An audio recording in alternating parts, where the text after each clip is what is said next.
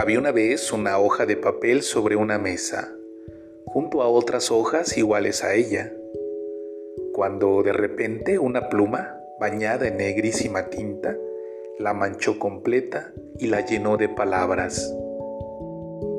¿No podrías haberme ahorrado esta humillación?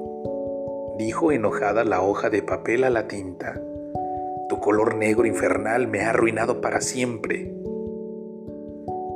Yo no te he ensuciado, repuso la tinta. Te he vestido de palabras. Desde ahora ya no eres una hoja de papel, sino un mensaje custodias el pensamiento del hombre, te has convertido en algo precioso. En ese momento, alguien que estaba ordenando el despacho vio aquellas hojas esparcidas y las juntó para arrojarlas al fuego. Sin embargo, se detuvo en la hoja sucia de tinta y la devolvió a su lugar porque llevaba bien visible el siguiente mensaje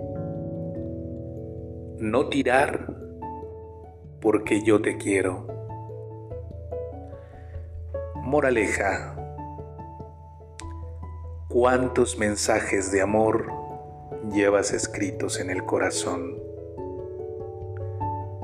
Buenas noches Dana, buenas noches Iker, buenas noches Naye.